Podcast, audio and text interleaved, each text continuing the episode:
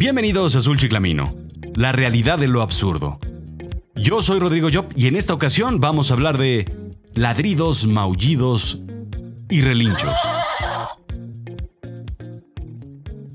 Desde los picapiedra hasta los supersónicos, todos tuvieron. El de Jack se llamaba Acero. Había uno que se llamaba Brian y otro que se llamaba Beethoven, y no tocaba ningún instrumento. Había uno gordito llamado Babe y otro Benji, que era feo y despeinado. Y ni hablar del de Fred, o, de Vilma, o de Shaggy. Nunca supe en realidad quién era el verdadero dueño. O el gato de Jonathan Quentin John Arbuckle. O el sabueso de Charlie. Sí, me refiero a Scooby, Garfield y Snoopy, respectivamente. Marley era un labrador y Marcel un mono capuchino. ¿Lo recuerdas? Salem era un gato, Plata un caballo, Flipper un delfín, Skippy un canguro, Chita era un chimpancé y por supuesto, Clarence un león. Son las mascotas. No sé si Chaka calificaba como mascota. ¿Y Chubaca? Todos tuvimos o tenemos uno. Incluso los que fuimos hermanos menores, de alguna forma fuimos mascotas de los grandes. Pero ese es otro cuento para contar en otra ocasión. Aunque pareciera absurdo, y sé que recibiré muchos tomatazos por decir esto, las mascotas son de cierta forma una carga. Sí, una carga económica para empezar. Hay que darles de comer, llevarlos al veterinario, proveerles de una casa, al menos un espacio donde vivir. Consumen tiempo y muchos tienen únicamente un valor ornamental, como los peces o las aves exóticas. Su trabajo es ser hermosos. La solución para muchos es tener animales disecados. El cuidado es únicamente con un plumero. Para muchos incluso los perros son artículos de seguridad, como los perros de guardia. Desde los ojos de un economista, es completamente absurdo tener una mascota. Es casi tan absurdo como el chicle. Eh, sirve para nada. No solo es un costo adicional el tener una mascota, sino que según el gobierno mexicano, tener una mascota es un lujo. Si usted tiene una, entonces quiere decir que es rico, y por ello debe pagarse un impuesto adicional a la comida de los animales. Por otro lado, es un gasto que no tiene ningún beneficio material. Bueno, solo lo que te da el animal a cambio, que debes guardar en una bolsita cuando lo sacas a pasear, pero en realidad no genera ningún ingreso. El beneficio es emocional y es económicamente imposible de cuantificar. Algunos, algunos son considerados parte de la familia y eso es incuantificable. Se estima que en México el 70% de los hogares tienen mascotas. Más de la mitad son perros y un 20% son gatos. Esta es información, claro, sin una fuente del todo rastreable, pero más o menos debe ser así. The American Society for Prevention of Cruelty of Animals atribuye un 84% de los hogares estadounidenses que tienen mascotas, lo cual hace referencia más o menos al número que anteriormente dijimos. La US Pet Ownership Statistics atribuye 36% a perros y 30% a gatos. Cuando comencé la investigación, no pensé encontrarme con estas cifras tan altas, a lo que llevó a preguntarme por qué tenemos mascotas. La razón principal son compañía, socializar, porque son hermosos e interesantes y porque pues hay que hacer algo con nuestro tiempo. Para algunos es un pasatiempo, pero dejémoslo sencillo, rápido y directo. Son compañía. Muchas veces vienen a sustituir la pérdida de alguien, de algún miembro de la familia o de una pareja. Vienen a llenar algún vacío, vienen a complementarnos o a distraernos, a ocupar el tiempo que tenemos de más y que no queremos ocupar en un oscuro pensamiento, en esas espirales mentales que llegan en momentos complicados de la vida. Algunos adultos mayores precisan su compañía en vez de estar solos. Hay gente que puede comprar un par de pesas para ejercitar sus brazos o una caminadora para ejercitar sus piernas, otros compran una barra para ejercitar su espalda. Y hay algunos, hay un grupo de grinches que deberían comprar un perro para ejercitar otro músculo, el corazón. Ese es el plan B para aquellos a quienes Elmo no les hace ni cosquillas. Sí, es la soledad entonces. Ya sea la carencia de compañía o el pesar y la melancolía de la ausencia, o muerte o pérdida de alguien o de algo. Es la vida y obra de los feos, para que me vayas entendiendo. Es el absurdo sentir de la gente que vive en este planeta atestado de gente y aún así se siente solo. Es a lo que más le teme Jaime Maussan, el forever alone humano, que al igual que Rapunzel, añora la visita de un príncipe azul, digo, de un extraterrestre verde, que quiera estar o conversar con él. Todos lo tenemos, todos lo hemos sentido. Bueno, tal vez menos los siameses Ron y Donnie, pero todos a fin de cuentas. Bueno, tal vez tampoco los hermanos Castro. Ni siquiera la muñeca fea estaba sola. A ella le costó trabajo darse cuenta de que la quiere la escoba y el recogedor, la quiere el plumero y el sacudidor, la quiere la araña y el viejo beliz, aunque también la quería el ratón y la quería ver feliz. Pero, ¿qué tiene de grave la soledad? Más allá de que sea imposible ser cliente de Costco si vive solo o de ir a comer a un italianis, a la par de la obesidad y del abuso de sustancias, la soledad podría ser el siguiente gran problema que enfrenten los sistemas de salud mundial. Esto lo indica Julian Holt Lonson, de Brigham Young University. Y es que no es un tema que se vaya a resolver con una terapia de metro. El gran problema es la tecnología. La tecnología y la forma de interactuar con el mundo en el que vivimos. El estilo de vida actual, el home office, el amor a distancia, hacen que la sociedad de hoy esté más aislada que nunca. Irónico. El sentimiento de soledad incrementa el riesgo de muerte en un 26%, según un estudio de Perspectivas en Ciencia Psicológica. El aislamiento social o la falta de conexión social puede incrementar el riesgo de mortandad en un 29% y vivir solo en un 32%. Ojalá hubieran podido morir pronto Gilligan y sus amigos, pero no, ni estaban tan solos ni tan acompañados. Así es que hay dos formas de resolver la gran paradoja de la soledad. Primero, teniendo contacto con otros seres humanos. Salir, caminar, abrazar a la gente, ver repeticiones de cachún cachún ra en Blim o de dejar a un lado el ermitañismo digital que causa el teléfono, el chatting, el surfing y las redes sociales. La otra es acercarse a la naturaleza mediante las mascotas. No es extraño que alguien recomiende entonces un perro o una mascota para satisfacer los efectos del aislamiento social. Pero donde se le busque, simplemente el objetivo de tener una mascota es satisfacer la felicidad humana para mejorar la vida, porque simplemente solos ya no sabemos ser felices. Un estudio publicado en el Journal of Personality and Social Psychology va aún más allá y plantea subrayar una idea que si bien no es nueva, la documentación de los resultados sí que lo es. Y es que las mascotas ayudan enormemente a la mejora en la salud de los pacientes con recientes ataques cardíacos, VIH y muchos otros padecimientos, indica Psychology Today. Tres estudios distintos comprueban que la gente tiene mejor condición física e incluso un incremento en la autoestima, mayor conciencia y mayor contacto social.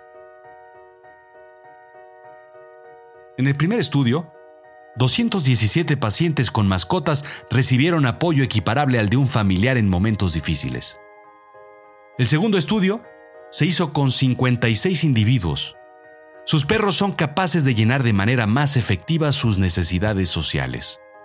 Más sentido de pertenencia, una existencia más significativa, control y autoestima. Son más felices y más sanos viven menos estresados y por supuesto se encuentran menos solos. El tercer estudio se llevó a cabo con 97 dueños de mascotas en un laboratorio y fueron inducidos a sentirse rechazados, señalados e ignorados.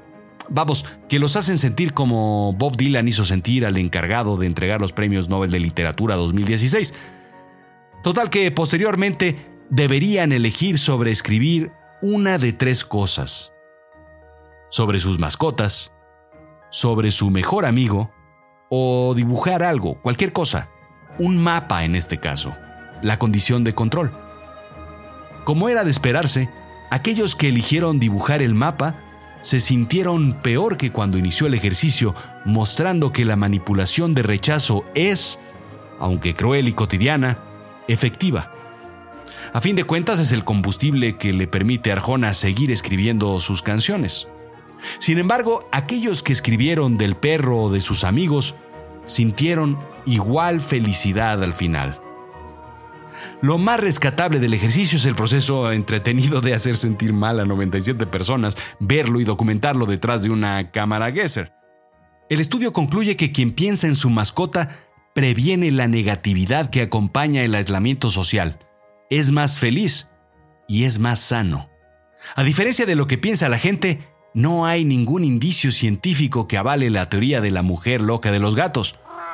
Por mucho, quien tiene una mascota tiene un mejor relacionamiento con otros seres humanos.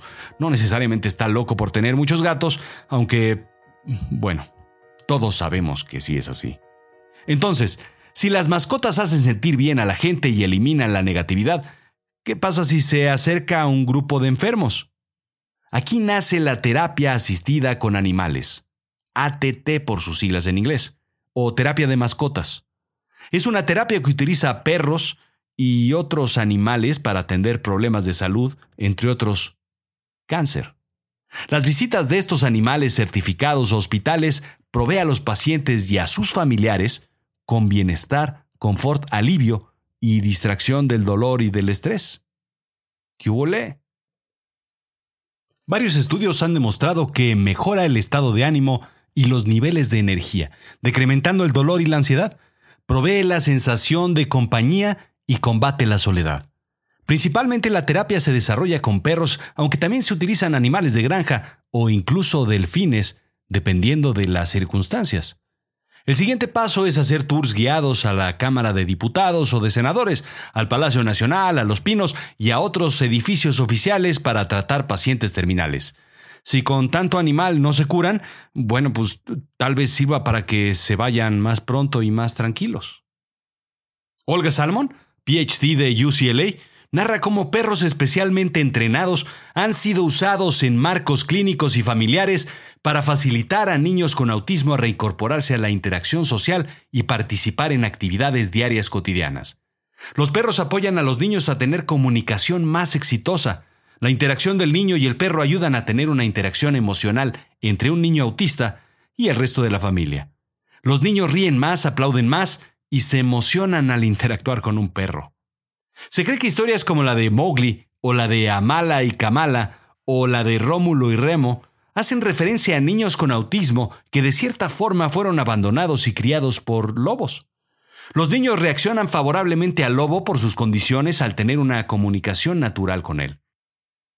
Niños con autismo, síndrome de Down, Rett, Asperger, todos aquellos niños que tienen algún tipo de impedimento o dificultad para interactuar socialmente se pueden ver beneficiados con este tipo de terapia. El caballo es el único animal capaz de producir un estímulo neurológico de darle la ilusión al cuerpo de caminar sin piernas. Desde mejorar la condición de un paciente con parálisis cerebral hasta aquel que tiene problemas de alimentación y adicción. El año 30.000 a.C. es el momento arqueológicamente registrado con el primer probable perro domesticado. Un humano en el año 10.000 a.C. fue encontrado en Ain, Mahala, al norte de Israel, enterrado con un cachorro, la primera evidencia de una relación humano-perro. En el año 7500 a.C., un gato fue enterrado con humanos en la villa neolítica Silourocambos, al sureste de la isla mediterránea de Chipre, la primera evidencia de un gato domesticado. Los egipcios tenían gatos para evitar enfermedades, a cazar ratones, y en el año 200 a.C. los romanos ya tenían perros que enterraban. Las mascotas han existido, digamos, de forma sencilla y rápida desde siempre.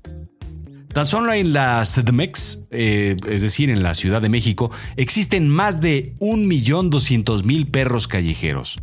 Son un millón doscientos mil potenciales amigos, un millón doscientos mil potenciales terapeutas, un millón doscientos mil potenciales lazarillos o damos de compañía. Si no tienes un perro o una mascota es porque no quieres. Si eres un Grinch es porque quieres. Y si no te gustan, pues es porque no te has acercado al perro o a la mascota correcta para ti. Yo lo que te sugiero es, adopta. Esto fue Azul Chiclamino, la realidad de lo absurdo. Yo soy Rodrigo Job. Sígueme en Twitter, arroba Rodrigo-Job.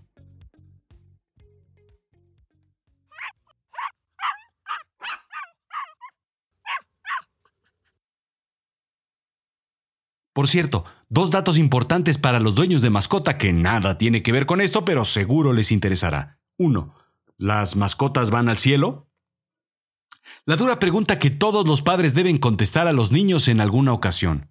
Oye, mamá, ¿irá al cielo? Bueno, en realidad primero van a dar un ratito en donde tú haces popochis, luego se sumergen por las tuberías y después irá a nadar al drenaje profundo. Conocerá a unos amiguitos como las ratitas y bichos que mejor no te digo si quieres seguir durmiendo tranquila por el resto de las noches. Y luego llegará al mar y como dicen los toreros muertos, jugará con pececillos y jugará con calamares, jugará con las medusas y jugará con las merluzas. Y muy probablemente con tu agüita amarilla también. Según heavenquestions.com, no solo la gente se renovará, pero también la tierra y todas las cosas en ella. Y todas las cosas están incluidas evidentemente los animales, perros, gatos, peces, caballos, y todos ellos serán beneficiados de la muerte de Cristo y de su resurrección.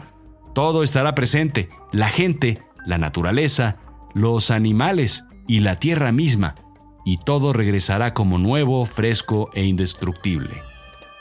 No, esto no es un anuncio religioso, simplemente es conocimiento general. Y segunda pregunta, ¿Las mascotas pueden tener mascotas? Y a pregunta directa, respuesta concreta. No. Sí, ya sé, me preguntarán, oye Rodrigo, pero yo vi al gorila Coco cuidando, acariciando y conviviendo con su gatito. Sí, en realidad Psychology narra la historia de un gorila llamado Coco y su gato, sobre un hipopótamo bebé y una gran tortuga llamados Mess y Owen, y sobre un labrador y un elefante, Tara y Bella.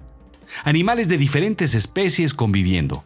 Sí, pero todos ellos bajo condiciones distintas a la natural.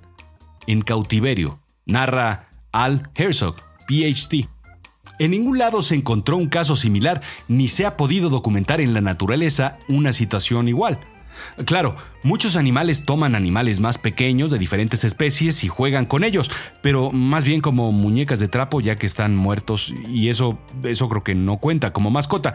Sin embargo, hay un caso en Brasil en donde unos monos capuchinos cuidaban de un mono tití. Fortunata se llamaba. ¿Por qué es excepción? explica el doctor Herzog. Dice que en realidad los monos tampoco estaban en un hábitat 100% natural, ya que les daban de comer. En segundo lugar, no queda claro si fue una relación de mascotas o más bien una especie de adopción. Así es que el caso queda concluido y no, los animales no pueden tener mascotas.